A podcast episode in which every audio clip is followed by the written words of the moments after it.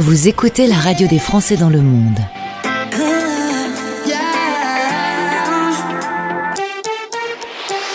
Le podcast.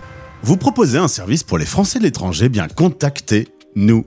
C'est très simple, c'est ce qu'a fait euh, Juliette. Un petit mail à la radio et la voilà aujourd'hui au micro de Français dans le monde, Juliette Montier, qui vit à Lyon. Bonjour Juliette. Bonjour Gauthier. Content de t'accueillir aujourd'hui sur euh, notre antenne. Tu es originaire de Paris où tu vas faire tes études, mais fan de l'Allemagne et de la langue allemande. Tu as eu l'occasion de terminer tes études direction l'Allemagne où tu vas y vivre pendant 8 ans, dont une grande partie euh, à Berlin. Toute jeune, arrivée euh, à Berlin, c'était au niveau que t'attendais? Les espérances étaient remplies? Ah, c'est une vie fabuleuse. Oui, j'ai adoré, j'ai adoré, mais euh, j'ai vite compris que de vivre à l'étranger, c'était euh, comme j'y allais euh, sans date de retour. je me suis installée pour travailler là-bas. J'ai vite compris qu'il allait falloir m'adapter bien plus que ce que j'imaginais. Donc au début, ça a été fabuleux, une découverte culturelle permanente et progressivement, comme en plus je n'étais pas en lien avec un réseau de Français, mais j'avais très envie d'être intégrée dans la population locale et puis avec mes collègues.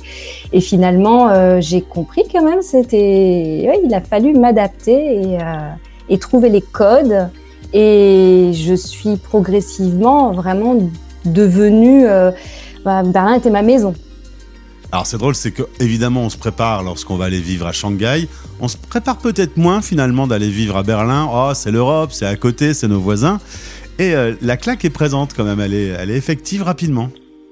Oui, oui, oui, surtout que j'y suis arrivée quand même pas si longtemps après la chute du mur. ça paraît un peu, ça, fait un peu vieux de dire ça peut-être, mais euh, en vrai, quand même la ville a été euh, pauvre et, et la gentrification qu'on connaît aujourd'hui de la ville est vraiment c'est très différent de ce que de, de, de du Berlin que je connais d'époque. Et oui, je me suis pas préparée parce qu'en fait, quand tu disais que je suis tombée amoureuse de l'Allemagne, en fait, c'est pas tant le pays en lui-même, mais les rencontres que j'ai faites depuis très jeune dans des échanges euh, d'école.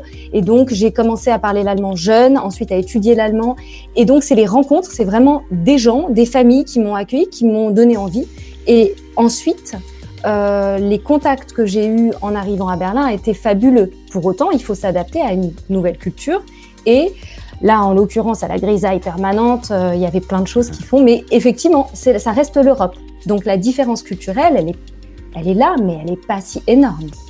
Euh, tu adorais découvrir ce pays, tu as adoré commencer à y travailler, mais du coup, tu apprends les méthodes allemandes. Huit ans plus tard, tu reviens en France, et là, eh ben, même pour le boulot, on fonctionne pas pareil. Ah ouais, c'était vraiment, Ça a l'air de te rappeler des souvenirs extrêmement précis. Ah oui, oui, je me souviens vraiment comme si c'était hier. Pourtant, ça remonte maintenant. Hein. Mais je, le retour à la, au, aux méthodes de travail, enfin pas le retour, l'apprentissage des méthodes de travail à la française, à la coolitude, au fait qu'on travaille des heures entières et puis qu'on discute, on se met autour des cafés pour discuter professionnel, alors que la rigueur allemande, c'est vrai que l'efficacité était plutôt ce que j'avais appris jusque-là dans, dans, dans, mon métier. Et j'ai pris une claque en rentrant en France. Je me suis pas douté du tout en quittant Berlin pour revenir à Paris que j'aurais euh, euh, plus de difficultés à m'adapter au milieu professionnel français que quand j'ai débuté dans mes débuts professionnels à Berlin. Et ben voilà, finalement Lyon était ta nouvelle expatriation. Tu y poses tes bagages avec euh, ton mari, deux enfants aujourd'hui en bas âge. Tout ça te fait dire que hum, j'ai l'impression que l'expatriation pourrait revenir dans votre vie. Il faut qu'il grandisse un petit peu peut-être? J'adorerais, ça me fait rêver depuis très longtemps. J'ai étudié tous les possibles. Donc euh, j'espère, on croise les doigts, à un moment donné, ça sera, ça sera probablement possible. C'est une question de volonté, mais aussi d'organisation. Et ce serait où? Ah, alors là, j'en ai eu 15 000 des idées.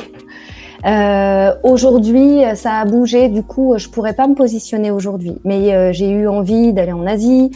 Euh, pendant un temps, j'ai eu envie d'aller en Amérique du Nord. Bon, bref, il y, a eu, plein d'envies. en tout cas, Juliette, il y a plus de 2000 podcasts inspirants sur comment trouver son pays idéal d'expatriation. Je pense notamment à notre podcast Vivre à. On a une quinzaine de villes où se trouvent beaucoup de Français expatriés. Je t'invite à l'écouter. Peut-être que ça va t'inspirer. C'est sûr. Alors, euh, côté boulot, on va parler de ce cabinet, le cabinet Symbiose, que l'on trouve donc à Lyon. Il y a toi et d'autres praticiens. Oui, je, je, travaille en collaboration avec euh, des collègues, donc ostéopathes, doula et praticiens en médecine chinoise, parce que en tant que naturopathe, mon métier étant d'accompagner la santé globale, il y a des moments où j'ai besoin d'aide, ou de travailler en synergie, c'est plus intéressant que de travailler dans mon coin. Alors, tu t'occupes de périnatalité, de tout ce qui concerne l'équilibre nerveux, la gestion du stress, les douleurs du ventre et globalement tous les troubles chroniques chez les hommes et les femmes. Et puis, euh, une partie de ton temps, tu le réserves en distanciel et tu travailles avec des Français qui vivent dans le monde. C'est toujours plus agréable quand on est français et qu'on a un, petit problème de santé euh, d'être en relation avec euh, un spécialiste en France. On est rassuré? Ouais, forcément, forcément. Après, tout va dépendre du niveau de maîtrise de la langue. Mais euh, dans les expatriés, certains ne maîtrisent pas 100% la langue locale, ou alors l'anglais est la langue d'échange et on n'a pas accès à tous les services de santé euh, ou paramédicaux euh, dans son pays d'adoption. Donc oui, il est intéressant euh, d'avoir la possibilité en ligne d'être en lien avec euh, un naturopathe euh, francophone et, l'objectif étant bien de travailler main dans la main avec la médecine générale. Mon métier de naturopathe est un métier d'éducateur de, santé, éducatrice de santé, et je viens répondre à beaucoup de questions et donner des outils pour avancer vers une santé profonde, naturelle et euh, toujours en écoute du parcours de soins. Je ne suis pas médecin. Par contre, il y a beaucoup de personnes, d'expatriés ou non, qui me sollicitent parce qu'ils arrivent en fin de parcours, enfin, ils ne trouvent plus de solution à une problématique chronique et donc la naturopathie peut être euh, une aide. Euh, les euh, auditeurs qui sont quatre coins du monde, ces expatriés francophones, est-ce qu'on parle de choc culturel par exemple, on l'a dit tout à l'heure, est-ce qu'ils se retrouvent dans des situations plus stressantes que les Français de France euh, et, peut-être du coup ont peut-être plus besoin de la naturopathie alors, je ne sais pas si euh, les situations sont plus stressantes parce que c'est compliqué de comparer euh, deux situations individuelles et de juger quelle est la plus désagréable ou, inconfortable. en arrivant à l'étranger, forcément, on rencontre. Il y a du stress. on rencontre une situation stressante parce qu'il faut s'adapter au climat, il faut s'adapter à un nouveau rythme de vie, un nouveau job éventuellement, en tout fonction de si on a bougé, on est, on s'est expatrié pour une raison professionnelle ou personnelle. Euh, le choc culturel fait que bah euh, parfois, on n'a pas de réseau encore sur place et donc faut trouver les codes de communication, les codes aussi pour rentrer dans l'entreprise en collaboration. Donc la communication, qu'elle soit personnelle ou professionnelle, n'est pas simple. Donc il faut gérer ça. Il faut gérer éventuellement les enfants qui ont accompagné l'expatriation. Et puis l'adaptation générale. Un déménagement, de toute manière, on sait que c'est en haut de l'échelle de du stress. Donc un déménagement en France, euh, ou métropole ou en dehors de la métropole, ça reste euh, un stress. Alors imagine un déménagement à l'étranger avec tout ce qu'importe euh, une arrivée dans un pays, même si on le connaît, qui nécessite du coup une adaptation à tous les étages. Juliette, euh, parfois, euh, je fais un métier un peu stressant. Je le fais avec euh, du monde dans une salle, par exemple, quand je monte sur scène. et là, je, on me dit souvent, est-ce que tu es stressé? Je réponds, oui, je le suis, mais c'est du bon stress. C'est plutôt un stress qui me dope. Comment on peut expliquer qu'on puisse vivre un bon stress, ou parfois, d'autres situations, des mauvais stress? Ça se trie comme ça, le stress? Alors, euh, oui, il va y avoir un stress qui est euh, motivant, qui est moteur. Donc, l'adrénaline qui va permettre, euh, le système hormonal qui se met en place pour réagir à une situation, mais qui ne te met pas en danger. Tu sais profondément que la situation, elle est temporaire et ton intégrité n'est pas mise en, en, danger. Pour autant, du stress chronique, comme par exemple euh, pour quelqu'un qui arrive à l'étranger ou qui est depuis un moment à l'étranger et qui a un boulot qui est très pressurisant, donc beaucoup de, de tensions au boulot, à la maison des difficultés, en plus une hygiène de vie euh, pardon, une hygiène alimentaire qui n'est pas retrouvée parce qu'il y a des nouveaux codes, codes, alimentaires, le stress, le corps peut facilement se mettre en stress chronique. Donc oui, il y a une vraie différence entre temporairement un petit coup de kick, un petit coup d'adrénaline euh, qui va redescendre ou un stress qui s'installe et qui commence à déséquilibrer toutes les fonctions. On parlait euh, de manger, euh, parlons justement de l'assiette des expats. La naturopathie, ça commence par une, un bon équilibre alimentaire? Alors oui, la naturopathie, et je ne l'ai pas dit tout à l'heure, c'est la médecine traditionnelle occidentale. Donc les quatre grands piliers de la naturopathie, ça va être l'hygiène alimentaire, et effectivement l'équilibre dans l'assiette, l'hygiène de vie, la capacité du corps à éliminer les toxines et l'équilibre émotionnel. Or, ma cellule fonctionne grâce aux nutriments, aux aliments que je mange.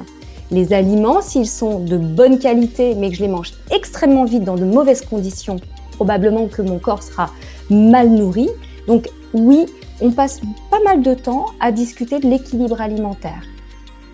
Et d'ailleurs, c'est vraiment une question centrale pour les personnes qui partent de leur habitude alimentaire pour aller dans un nouveau pays et s'adapter aux nouveaux produits, au nouveau climat. Alors si vous nous écoutez quelque part dans le monde, vous avez une naturopathe à votre disposition, il y a un site internet juliette-montier-naturopathe.fr. Vous pouvez entrer en contact avec Juliette. Je suppose que la première fois qu'on te contacte, tu échanges un peu avec les personnes pour estimer un petit peu ce que tu peux faire pour elles oui, et je présente systématiquement ce qu'est la naturopathie. C'est important hein, de dire que je travaille en complément du parcours de soins, donc euh, en, adéquation, euh, en adéquation avec vos traitements et euh, le parcours déjà suivi et enclenché. Et je viens présenter les outils de la naturopathie pour expliquer comment je peux aider. Et j'ai pas de baguette magique. Du coup, le travail en naturopathie se fait d'abord par un bilan de vitalité qui dure environ une heure et quart, et ensuite, dans la durée, des rendez-vous de suivi pour voir quelles ont été les avancées, les bénéfices au quotidien. Donc, je vais donner des conseils que j'envoie par écrit, comme ça, n'importe euh, le, consultant peut suivre pas à pas les conseils que je donne et ensuite on fait le point. Au bout de 4, 5, 6 semaines, en fonction des besoins, on fait le point sur des rendez-vous plus courts, des séances de suivi de environ trois quarts d'heure et on regarde qu'est-ce qui a marché, qu'est-ce qui n'a pas marché. Moi, mon boulot, c'est mon rôle, c'est vraiment de me mettre à disposition, donc de suivre le rythme de chacun, quelle que soit la pathologie ou la problématique rencontrée. Et eh bien voilà une naturopathe euh, disponible pour les Français vivant en dehors de leur pays d'origine. Alors vous pouvez la contacter de notre part. Juliette, merci beaucoup, je te souhaite le meilleur. Et puis, si la décision de prendre tes clics et tes claques et d'aller vivre quelque part dans le monde devait arriver, bon, tu nous rappelles. Avec plaisir. merci Gauthier. Français dans le monde.fr